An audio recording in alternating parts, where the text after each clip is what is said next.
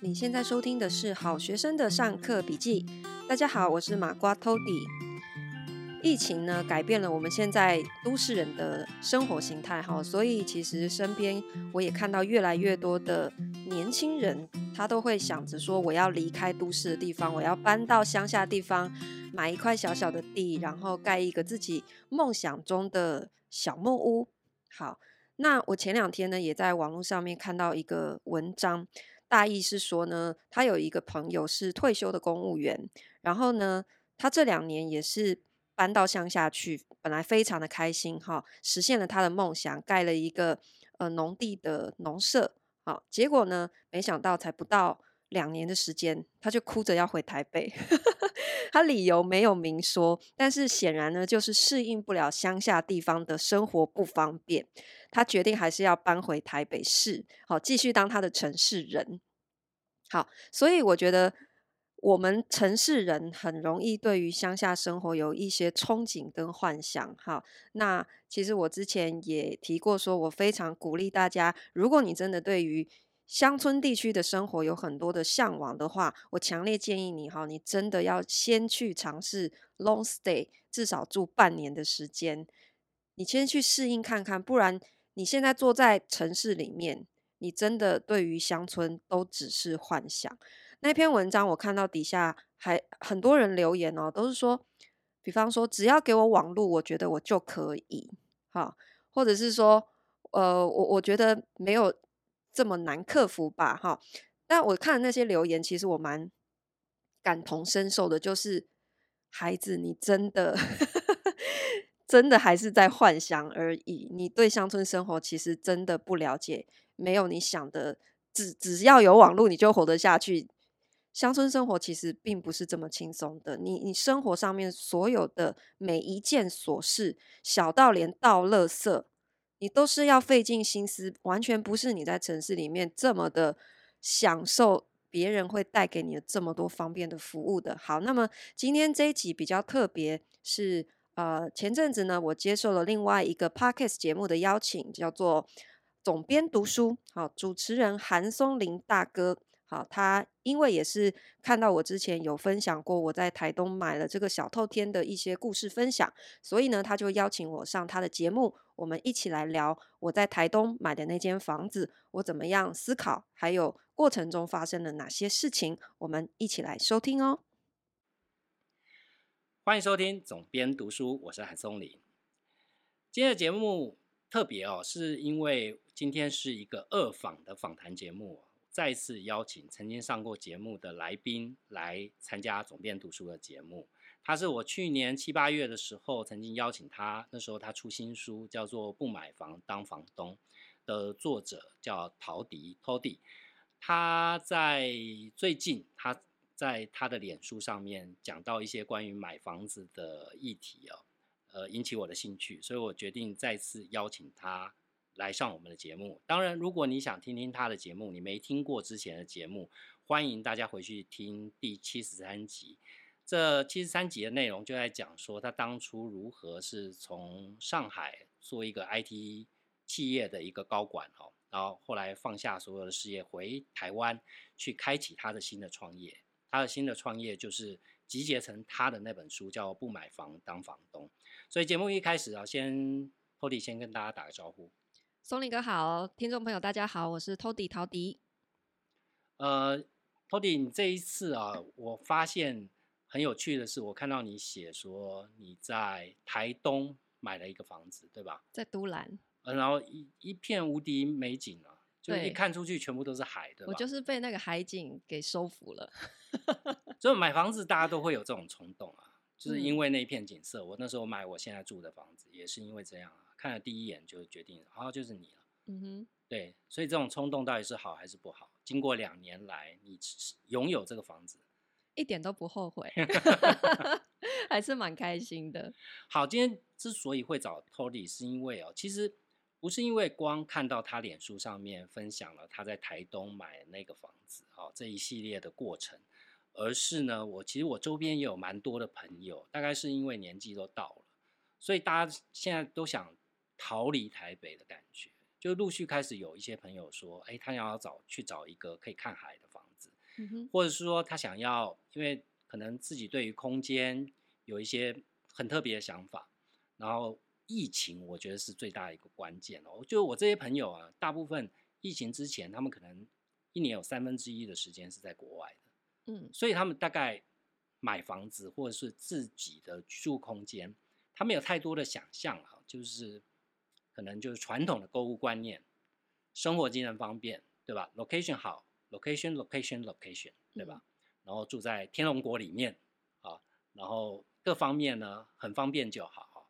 但是呃，我我觉得是因为疫情，让他们开始去思考说，哎，趁着年纪还不是太大，然后有一点能力可以转换自己的生活方式，特别是现在远距工作已经是很平常的事情。嗯，对，所以如果你不需要每天。在固定时间通勤上下班，事实上你就有很多宽广的居住选择可以选择。嗯哼，所以我就看到你在都兰买房子啊，嗯、然后你那个房子，你刚刚告诉我说你买了两年，所以那个历程是怎么样？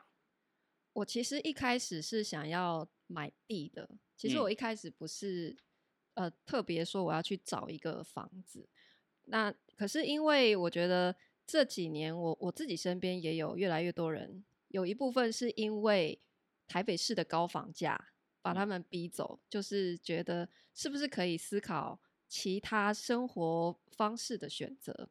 好，尤其是现在可能很多人是自由工作者或者是远端工作者，他不一定要住在天龙国里面嘛，哈，所以大家会开始去想说有没有离开台北市之后其他的选择。那我也很幸运的是，我算是一个自由工作者。所以其实我的工作也没有一定局限，说我一定要一直待在台北市里面。嗯，好，那所以我因为我每年都会去都兰那边看海，我很喜欢台东那个地方，是，所以我就会利用每年去的时间，我就去看地。好，然后也是自己有一个憧憬，可以想说，哎，小小的一块农地，然后自地自建这样子。可是呢，就在那个整个找地的过程当中。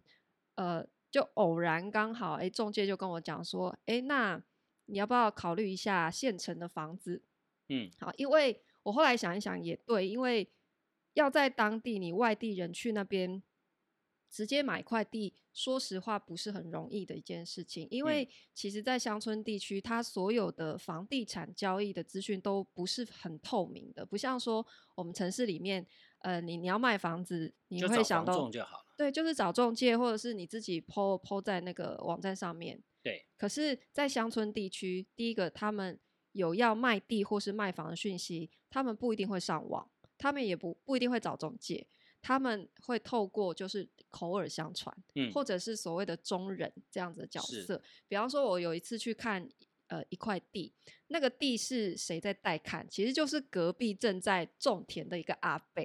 然后他说：“哦，你要看地哦，来来来，我跟你介绍哈。然后这块地是谁的？这块地是谁的？然后他现在住在哪里？嗯、他们都非常非常的清楚。嗯，那所以我觉得，如果以一个外地人的身份，你直接去，然后呃，你你要知道当地这样子的卖地或卖房的讯息，相对没有这么的容易，所以。我就在想说，那好吧，如果我先呃有一个小小的算是据点，好，如果我可以先在这边定居下来，嗯、那我我有机会去接触到更多这样子的讯息。将来如果我要真的想要自地自建，好，等于是有一个进入的门票这样子。是是，对。那当时我去看了这个，它是一个小小的透天，然后呢，它的二楼就是直接对着。一片美丽的海景，所以当下我就非常非常的心动。然后它的屋况，其实我我中间也看过一些呃土地上面是有建物的，嗯。的案子，但是那个房子可能都破败跟废墟一样，嗯，就。是真的乡村地区有很多这样的房子，它基本上只是卖地给你，然后建物是半买半相送，是，所以你如果买到这样子的所谓的房子，其实它不能称为房子啦，就是你也会很头痛，你可能要原地重建这样子。嗯那这个房子它的屋况其实是好的，它是可以直接入住的一个状态，因为是屋主自己自己盖的，嗯，好，那他是第一手屋主，然后屋况也维持的相对蛮好的，所以我当时就决定我要买下它。所以你从一开始想要自地自建到你买这个房子，中间大概多长的时间？应该有快两年的时间。OK，对。那我为什么看地看那么久，没有办法很快的做决定？因为呃，我后来越看越多，才会越理解说，其实你你拥有一块地，想要自地自建，不是想象这么容易的事情。它中间有太多的难题要要去克服了，尤尤其是农地。嗯，那我们现在其实政府对于农地的管制也是非常多的，而且越来越严了，非常严格。就是你你你得先当农夫，嗯，然后你要确定你有那个农作物的产出，对，然后要两年，然后你有一些证明。你才可以开始盖农舍，嗯，等等等等之类的限制非常多，所以我也才发现说，哦，我觉得城市人对于乡村的想象有点太单纯了。嗯，就是我们偶尔去乡村，然后觉得哇，虫鸣鸟叫，然后一望无际的海景，觉得很美。可是那是因为你去几天而已，然后真等你真的如果住在那个地方，你就会开始发现说，呃，第一个它可能呃。比方说，以前我们在城市里面，我家里的一个什么马桶坏掉，你可以在一天之内很快就找到水电工人来帮你维修。嗯。可是住在乡下地方，你你很难取得这样的资源。你光叫一个水电工，你可能要等到几个礼拜、一个月，他才会来上门。所以你可能 DIY 的动手技能要非常的强。嗯，然后再来就是说，呃，乡村也不一定就是你你会想象说它一定是很安静的，因为像我的那个透天。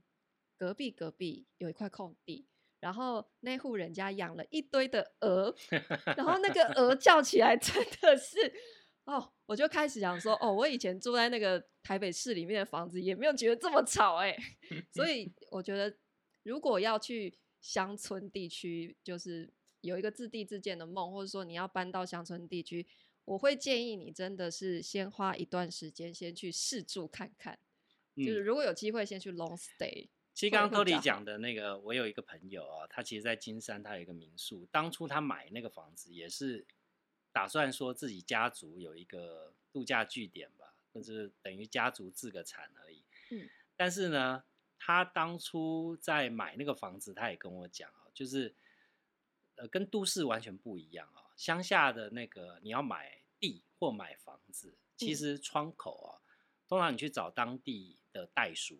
嗯，对。就是说，当地有专门的在做这一门生意，因为他们都有邻里甚至宗亲之间的关系，嗯，就大概同一个宗亲都会把生意交给同宗亲的人来做，所以当地要有什么样的地跑出来，什么样的房子在卖，呃，房仲是完全不知道的，只有当地的在做这些行业的人才会知道，或者是银行的银行的承办窗口。嗯，他们也会非常熟知，说，哎、欸，可能哪一户新呃老人家可能想要卖地，嗯哼，哦，或者说小孩子继承了要付税，所以要把地卖掉来付遗产税之类的东西。对，所以那个得到资讯的方法是不一样的。那事实上要在乡下地方找一个风景很漂亮啊，我们常常在讲说，哎、欸，乡下好像很多地方没人住嘛，所以应该是很好找。事实上是很难找，很难找，对吧？非常非常。我看你那个脸书上面写也是，你花很长时间在找。对啊，你你就算打开打开那个找房的网站，其实你整个海岸线捞出来，你真的看不到几个像样的房子，嗯、是你你觉得可以去看。你就可能大量的都是我刚刚形容，它有可能就只是废墟一片，它只是在卖地而已。然后，所以你要把重建的费用算在里面，对，对吧？那如果是屋况 OK 好，可以立即入住的，其实因为非常的稀缺，嗯，所以它只要价格不要太夸张，基本上也都是秒杀。嗯，所以你要在海岸线买一个现成的房子，其实没有这么容易，其实很难找。我觉得我当时是很幸运的，是是是，对，所以其实台湾虽然是个岛哈，四面临海。嗯，但其实我们跟海的距离啊还蛮遥远的。对，我们跟高楼大厦的距离比较近。没错。所以你后来在台东，但是买了这个房子，但是你没有搬过去住。因为我后来我在台北这边的工作，呃，我考量之后，我觉得我几年之内可能没有办法脱身。嗯，虽然我当时买这个房子，我是有评估过，说我可不可以把它改建成民宿。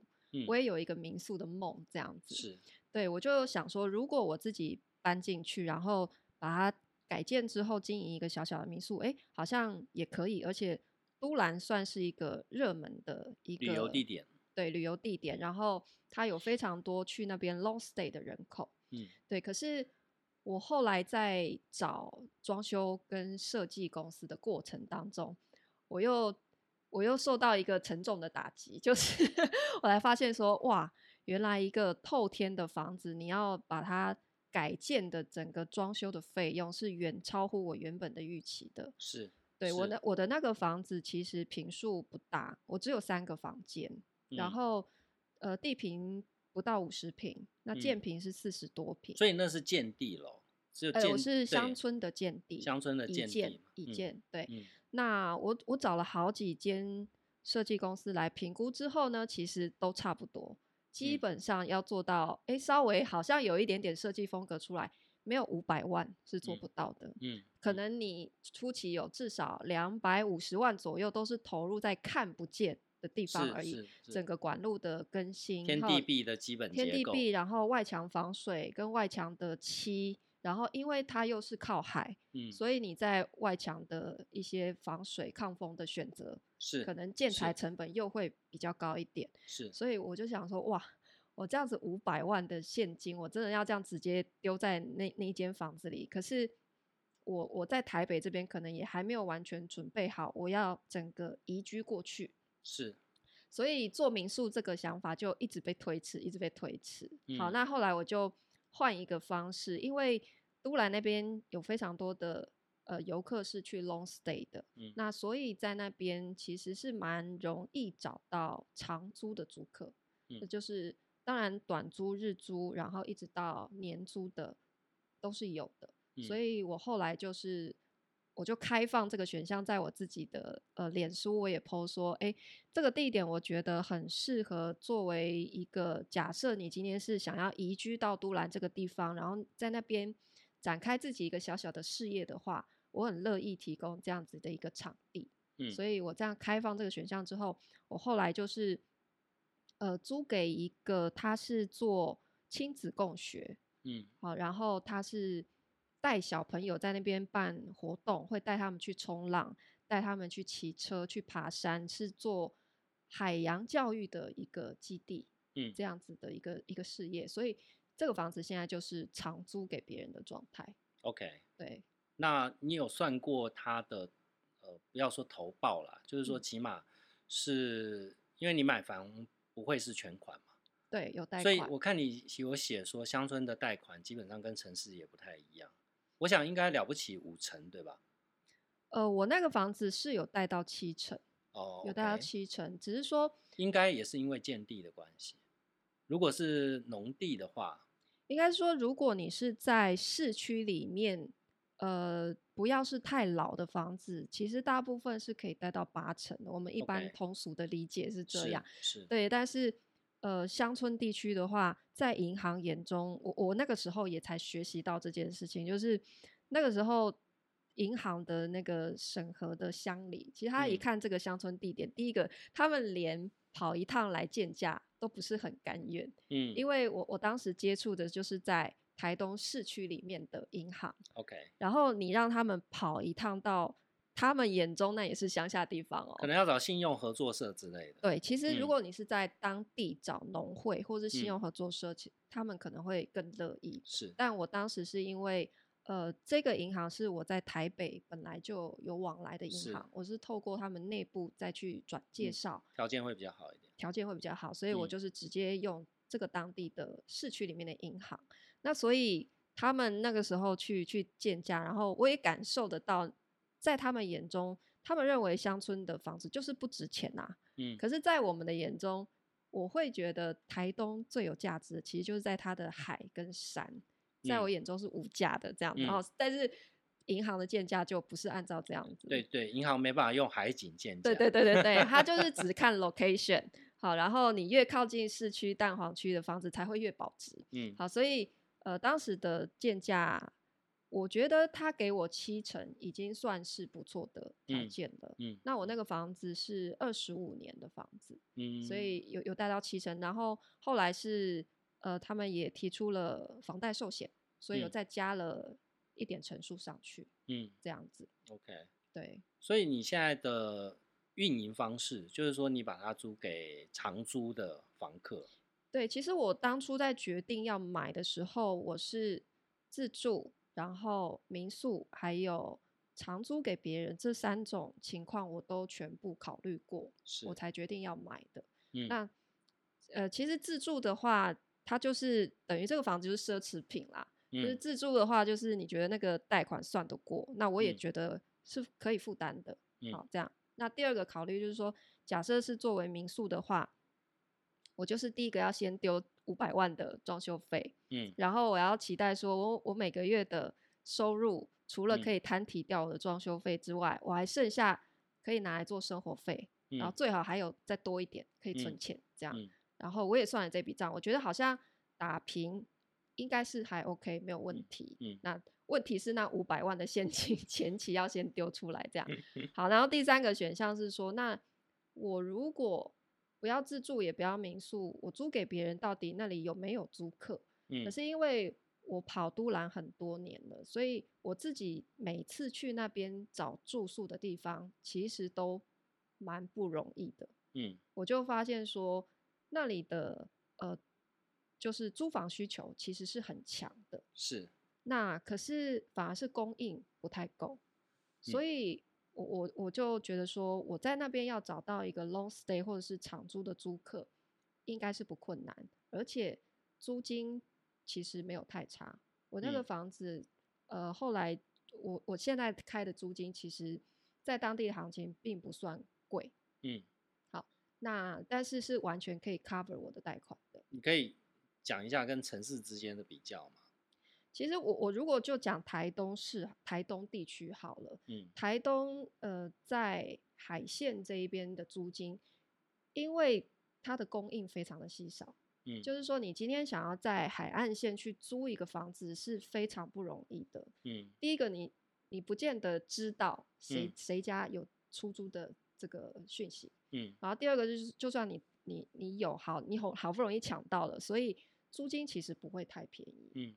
因为物以稀为贵，很多人在问，非常的抢手。反而是市区里面，因为它的供给量非常的大，它有非常多的旅宿嘛，对，它有民宿，你也可以跟他谈长租 （long stay）、嗯、都有，然后也有一般长租的套房。嗯，所以在台东的市区里面，你的租金反而没有海线这边的租金报酬率来得好。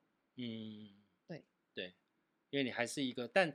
那个风险就是你刚刚讲的嘛，如果你要让它有像民宿，可以可以变成一个商业运营的空间，那你要投入的这个成本，其实如果以乡下的房子来讲，搞不好那个投入的成本就相当于房子，或是只比房子少一点，真的只有少一点点，对对对 对对对对对对，所以我也是这样子考量。这其实是一个蛮挣扎的事情，对。所以我才会一直把这件事情延宕再延宕，到现在都没有去实现它。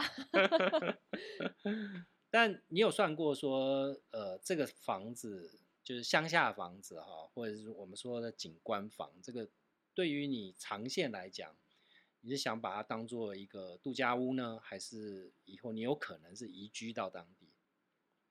我一开始觉得我有可能移居到当地，因为我很喜欢看海。嗯，但是我之前陆陆续续也在我的那个房子里面住过一段时间，我才觉得说，我觉得我对于乡下地方的认知有点不正确。嗯嗯、就是刚刚也有提到说，第一个我要考虑生活的方便性，是，就是除非我今天自己动手能力非常的强。然后最好我还是水电工，哎，你算应该算动手能力很强。我觉得我已经算强了，因为毕竟我是做老屋改造，对对，所以有比较简单的东西我们是会自己动手的，嗯，对。可是即使是这样，我都觉得在乡村地区居住，你还是要忍受非常多的不便利，嗯，好，然后再来是要考虑医疗的问题。嗯，因为假设随着你年纪越来越大，嗯、那你对于要跑医院的需求，嗯，可能我觉得海边并不是一个很好的选择，你反而是要住在一个市区里面，嗯、然后离医院比较近的地方，对，对，才是比较比较方便的。对，对，所以我，那你应该还没有到那个年纪吧？我还没有到，但是我在思考嘛，就是因为我一开始买，我也是幻想说，我老了可不可以住在这里？Okay, okay, okay, 对，就是后来我就把自己打醒。所以你在想二十年之后？对对对，我就把自己打醒了。后来我就有一个结论，就是说，我觉得在这样子的一个乡村地区居住，其实它比较适合，可能是四十到六十岁，就是说，其实你行动还是很便捷的时候。是，等到你更老一点，你行动不便，其实反而它不是这么适合。嗯嗯嗯嗯，对。可是可能更年轻的时候，你又会需要在城市里面打拼，所以你这一段乐活的时间，可能就是四十到六十岁。我是这样想的。我我觉得你刚刚提到那个很重要的问题，我我自己是没有这种，你知道，我工作上面我也常出版跟居家有关的书，装修方面有关的书。嗯旅行方面有关的书，所以我算是接触这个领域蛮多的。我也算住过蛮多好饭店，就是一片美景当前这种想象我都有过。嗯，但我想到我自己那非常非常非常贫穷的动手能力，非常有限的动手能力吗？哦，不是有限而已哦，我是非常贫穷。就是我觉得住在台湾很好的一件事，就是因为很方便。嗯，如果呃，在我曾经。曾经旅行或住过一小段时间的国家，人工费用都非常的高，所以基本上是不太可能用非常便宜的价钱说你家什么东西坏了就找人来帮你处理这件事情。而且其实乡村地区的生活成本不见得比较低。嗯，举举个例子来讲，因为你是乡村地区，你你网购所有的东西都是会被加运费的。OK OK。对，因为郊区、嗯、是，然后我比方说，我只是要买个床垫，我要买个冰箱，嗯，然后运费都是要加好几倍，人家才愿意送的，嗯，所以乡村地区的生活成本其实有可能是更高的，所以这是现实面嘛，就是说你要确定自己有动手能力，对吧？对，你要确定你能够习惯这样平静的生活，是吧？就是没有太多生活的便利性啦，相对来讲，它当然是平静嘛，哈，对，那。还有就是，你自己的身体状况也还 OK，哦，不是需要三天两头跑医院的。对，其实越乡村的地区，你需要每天劳动的事情反而是越多的。是，就比方说，像我的后天有一个小院子，它是不是长草了？你就要去除草，嗯、然后草又长得很快。嗯，这些都是我觉得我们在城市里面比较难去想象的生活场景。嗯，可是你真的住到这样子的乡村地区，它反而有可能是占据你日常当中大部分的时间，嗯，你要去处理的日常的琐事。嗯，对。但圆一个梦无价了，应该是这样讲吧？圆一个梦无价，对，没错。对。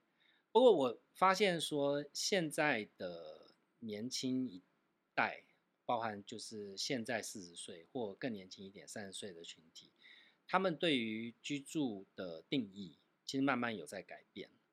其实像我周边的这些朋友，其实也不见得是非常有钱的，但他们就想要在人生还像你刚刚讲的四十岁到六十岁，可能还可以行动自如的时候，去尝试一下不一样的生活方式。嗯，那如果照传统的观念，就是让你买那个地方。海边啊，房子容易坏呀、啊，没有医疗啊，对不对？就有 一百种负面的声音啊。买房子一定还是要买在交通方便的地方啊，各个生活机能都很方便的地方。所以我发现这个其实就包含你刚刚讲的，都兰有这么多愿意在那边 long stay 的人群，其实都代表价值观在开始陆续的转变。哦，包含现在我看你也去看了蛮多。呃，南部的房子，或者是对，对，呃，我这两集的节目都在讲升息这件事啊，主要是因为升息会对一般人最最直接的影响，除了是物价以外，最最重要的其实房价。嗯，其实这两年房价都已经飙到，尤其是预售屋已经飙到一个相当惊人的天价。我觉得已经涨到一般人没有办法承受的那个境界了。对，然后完全背离嘛，背离市场，背离一般人均的收入。嗯，那呃，再加上目前最大的问题还是缺工嘛。你刚刚讲说装潢一个房子要五百万，现在我周边设计师问一圈下来，其实呃装修的成本在最近这两年也已经调涨过两到三次左右的成本了。嗯嗯，嗯，就包含所有的工种，没没有一样工种是不涨的，然后请不到工。而且所有用到的建材也全部都在涨价。真的，因为我我上个月才在台北处理一间旧房子的整修，嗯，光是水电工我就等了一个半月才才请得来，因为他们因为好技术好的师傅，他们真的都接不完，然后工期每一个都说满到三四个月以后，那你就只能等他。那如果隔天就可以上门的，基本上也是可能技术不怎么样的，他、嗯、所以他没有案子做、嗯，才可以马上回应你的需求。嗯，对啊，所以现在真的是缺工。所以这个时间点，对于很多譬如说买房上面有刚性需求的人，就是说他非得他譬如说他要成家立业啊，嗯，他刚好想要买房子，有居住的需求的人，就面临到一个尴尬的状态。对吧？我们看现在，明年可可以想见，明年升息还是会继续的，美国还会继续升息。嗯，台湾就算再心不甘情不愿，也还是会跟着美国加减升一点。那如果以美国的利率升到超过百分之四，甚至往百分之五升，那台湾的利率也是势必会超过百分之三。所以升息是一个不可避免，在未来这最近的这一年会面临到的状况。那与此同时，现在房价要这么高，所以买屋的人到底，你你现在经常的会在中南部，尤其已经中南部其实是涨最多，台南或者是高雄，其实是涨得最多的。我这几年其实是蛮密集，在北中南各地都有一直在在看房子。嗯，那所以我对于就是从去年以来到今年，整个房价的变化其实是一直有在算是第一线去去观察它啦。嗯，那现在这个时间点，如果你是刚性需求，一定要现在买，我会比较建议往中古屋去看，嗯，因为现在的预售屋开价真的是非常非常的夸张。嗯，其实我觉得，呃，现在我们都会说工料双涨，然后土地成本也上涨，所以。建商会告诉你说，我们的价格必须这么高，可是我觉得这里面还是有有一个伪命题哦，就是、嗯、事实上很多的大型建商，他们这些土地是早在起涨之前就已经当然囤起来了，所以你说完全是因为土地上涨，所以我价格要这样，其实不完全是事实。嗯，那当然只是因为它会。把地养到这个时间点，然后跟着市场的行情走，是来去开价。他只是少赚，他并没有没，他绝对不会亏钱，绝对不会亏，对，他绝对不会亏钱。那预售屋现在的状态就是这样。好，可是新城屋的话，呃，新城屋会比预售屋开价便宜一点点，但是我觉得基本上他们也是看着预售屋的那个价格在在在调整的。嗯。也没有到一个我觉得可以 入手的一个行情，但是中古屋的话就看个人卖家，因为中古屋它相对比较有机会，也许因为这个屋主急缺钱，嗯，所以他急售，所以你有机会去去呃开到一个比较 好的价格。我觉得现在是中古屋比较有入场的机会，我觉得整体来说现在都是处于一个。诶，卖家心态相对都是比较高的，那只是说在预售屋、新城屋跟中古屋三者之间，呃，中古屋我觉得相对比较有机会去买到一个比较合理的价格。嗯，我觉得现在是这样。对，那还有，其实不只是呃预售屋的问题哦，还有就是现在很多从化区嘛，对啊，那从化区你现在看。譬如说，像你去看台南或高雄，有蛮多都是从化区的物件。嗯，呃，我发现说年轻的年轻的购物群体，他们其实习惯的生活方式，呃，某一个程度来看，从化区才能够在可见的将来能够满足他们的需求。譬如说，呃，你的生活都是建立在网络购物的环境底下，你有大部分比较多啦，你百分之五十到七十之间的购物的来源是来自于网购。我相信现在非常多年轻人是这样的啊。嗯，那在这种情况底下，你就势必是要一个有大楼管理员、有良好的公社的房子。那在这样的情况底下，市区这样的房子很贵，年轻人也势必买不起，所以年轻人只好往外买。那如果在现在的这个情况底下，我们预期说，在现在呃未来的一年会有升息，经济会有不确定性。所以，呃，一个我们刚刚谈到是刚需，非买不可。另外一个是说，如果我没有非常着急在现在当下就要买房子，嗯，但是我仍然是持续要准备买房的消费者，那我有什么样的？譬如说，我是不是可以等一下？我觉得现在是应该可以观望一下，嗯，对，因为从去年以来，其实我，呃，我去年有在台南买。嗯。哦，但是我我当时买的是是预售屋，你没有想说你是买在最高点？呃，我我是现在事后看，我是买在起涨之前。哦、嗯，OK，对，嗯，因为我我是去年三月那个时候进场的、，OK，所以我我当时就是自己有一个直觉吧，就是我觉得下半年应该会有一个很明显的涨幅，所以我是在那之前买。嗯，结果真的就是半年之后，一瓶就调涨了十万块钱。嗯，对。那我们刚刚是要讲说，就是现在，呃，你如果不是很急着要刚性需求需要的话，其实是值得再观察一下。因为我觉得现在去年一整年这样的一个涨幅，我现在在看房子的时候，其实会发现说，呃。市场的氛围跟去年非常不一样。你今年去那些预售屋或者是呃新成屋的现场看，嗯，根本都没有人在看房。嗯，现在房市其实是非常冷清的一个状态。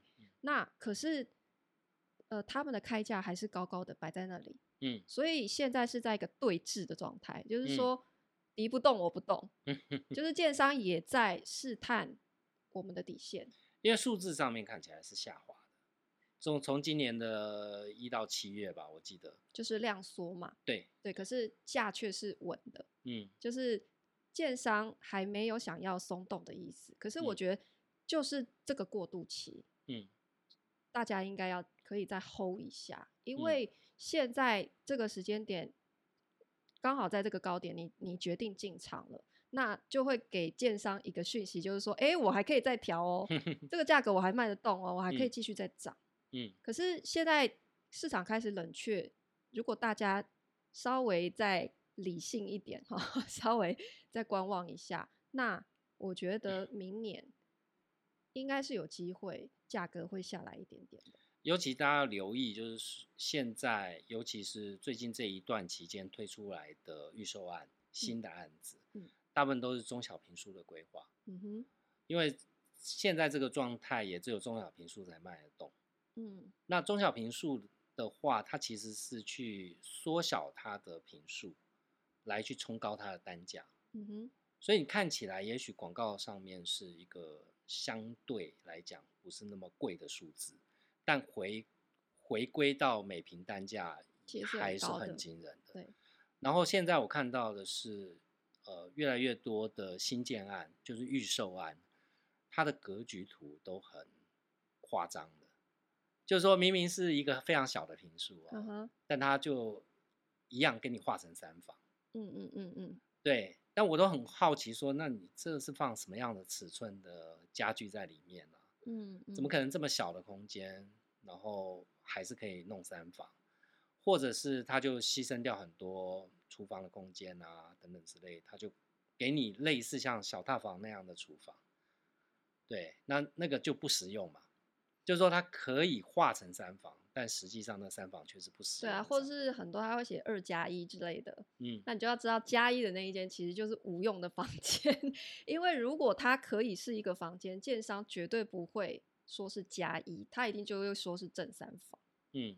会是这样。其实我觉得房价这件事情，没有人可以非常准确的预测，就是说，哎，明年一定会怎么样，后年一定会变高或是变低。可是我觉得我们能做的事情是，让自己尽量保持在市场的这个敏锐度里面，就是说，还是维持看房的习惯。嗯，就算你现在你觉得你你手头的资金还不够，你还没有足够的投期款，你还买不起，可是你还是可以现在就开始看，因为我觉得看房这件事情是是要练习的。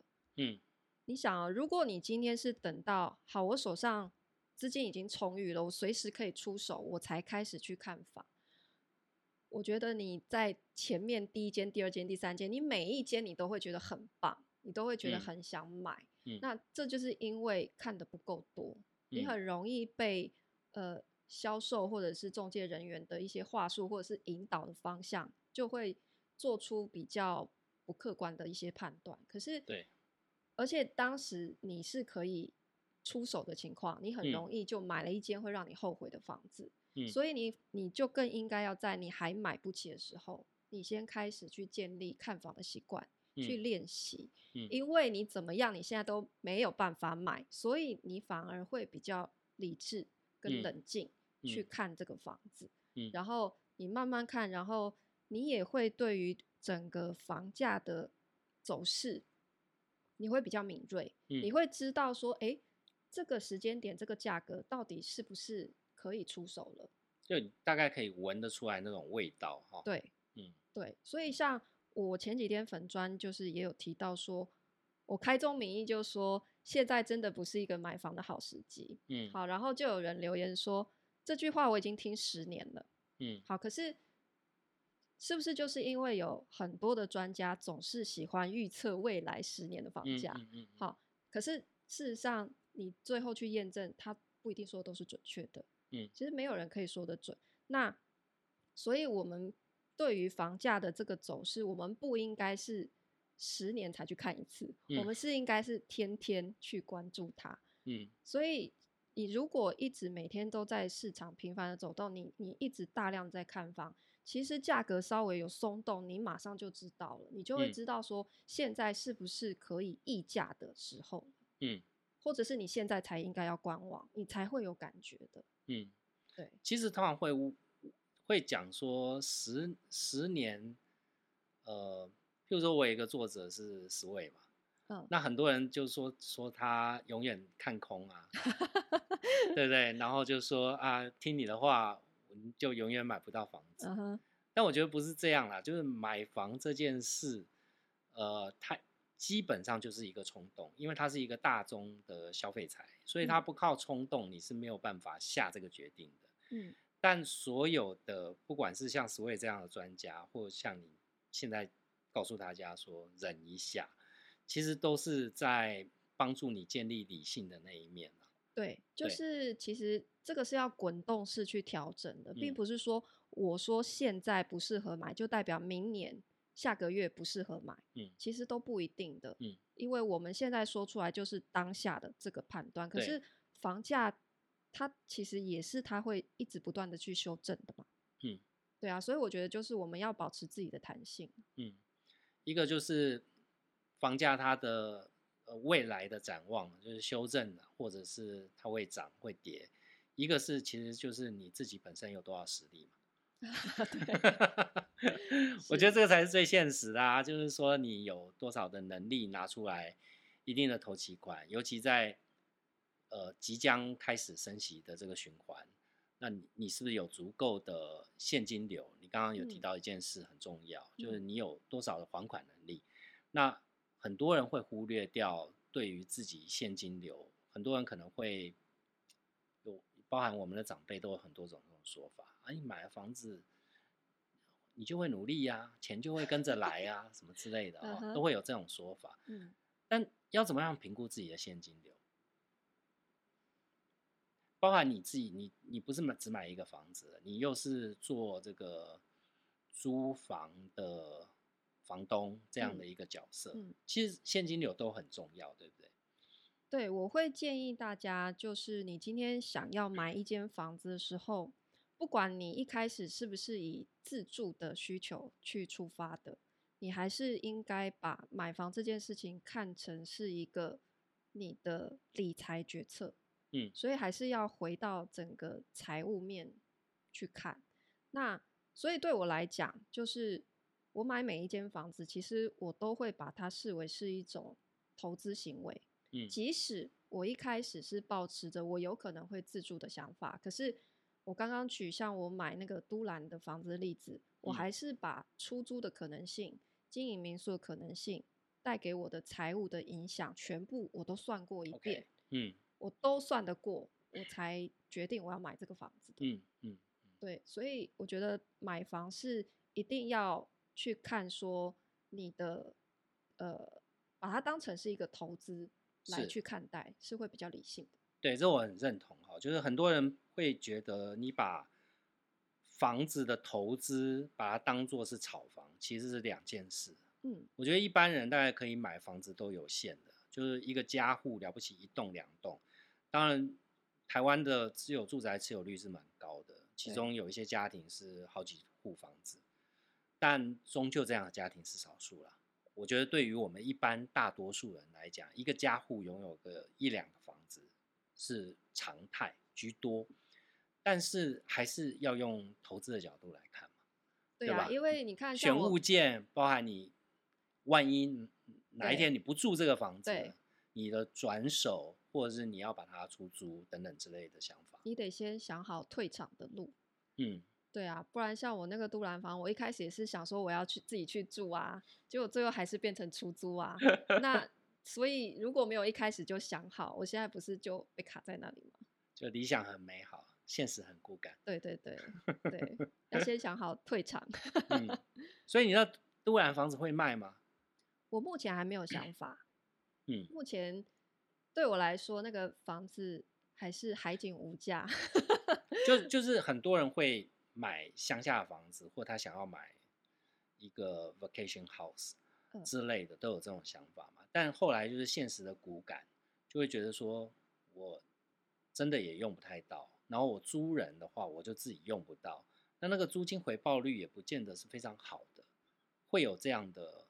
所以我觉得租金回报率这件事情是你要亲自去做够，就去做足够的市场行情调查。嗯，那我会决定买那一间都兰的房子，也是因为我在整个海岸线走动了好几年，我了解当地的整个租房市场它是什么样的状态。嗯，所以我才有信心可以。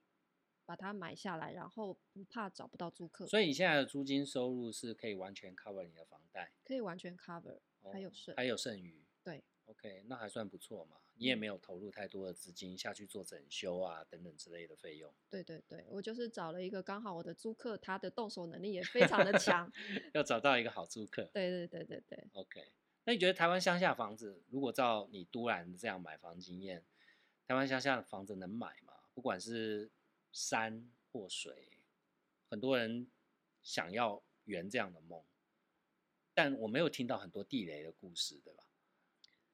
呃，我觉得能不能买就取决于你自己有多大的决心。嗯，你要移居到乡村地区去做，去去生活。嗯，但是我还是会回到我一开始的建议，就是你要做这样子的决定之前，你先去 long stay。嗯，因为如果你真的没有在那边待足够长的一段时间，你还是只是想象而已。OK，跟现实可能会有很大的落差。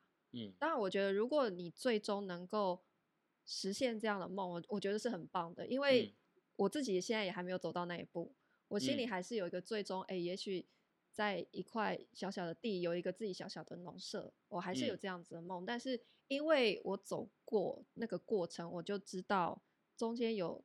多少的困难，嗯，所以我才走得这么慢，嗯嗯，对，所以你也也不排斥说，假设五年啊或多少年以后，你真的有可能去那边住。呃，我我觉得人的想法都会变。对。对，对。就我自己去住了我那个小透天的经验是，我觉得我也许更适合待在都市里面。对，可是过几年，也许我的想法又会变，我又可以觉得说，好，我还是想要再挑战看看，对，我可不可以去乡下住？对，所以，所以其实今天 Tody 我们在节目前面已经聊了一下了。其实我我我自己就是这样的人哦，我非常有自知之明。嗯，就我知道风景再美，现实就是很残酷。对，当我要面对晚上的蛙鸣声。跟永远做不完的那个割草工作的时候，我就决定我还是住都市好一点。你是明智的。好，今天非常谢谢 Tody 来上我们的节目，然后我们今天的节目呢也会同步的在他的 Pocket 节目里面播出。来，好学生的上课笔记也欢迎大家收听哦。好，那希望今天的节目内容对大家有帮助，也欢迎大家到呃我的总编读书或者是 Tody 的。节目好，好学生的上课笔记，留下五星评价。对不起，我年纪大了，那个 很多事情记不太清楚。留下五星评价，然后我的节目已经在 YT 上面有写乐文化的频道，上面有总编读书的大部分的节目内容啊，所以欢迎大家去按赞、订阅跟分享。我们下一期节目见，谢谢，拜拜。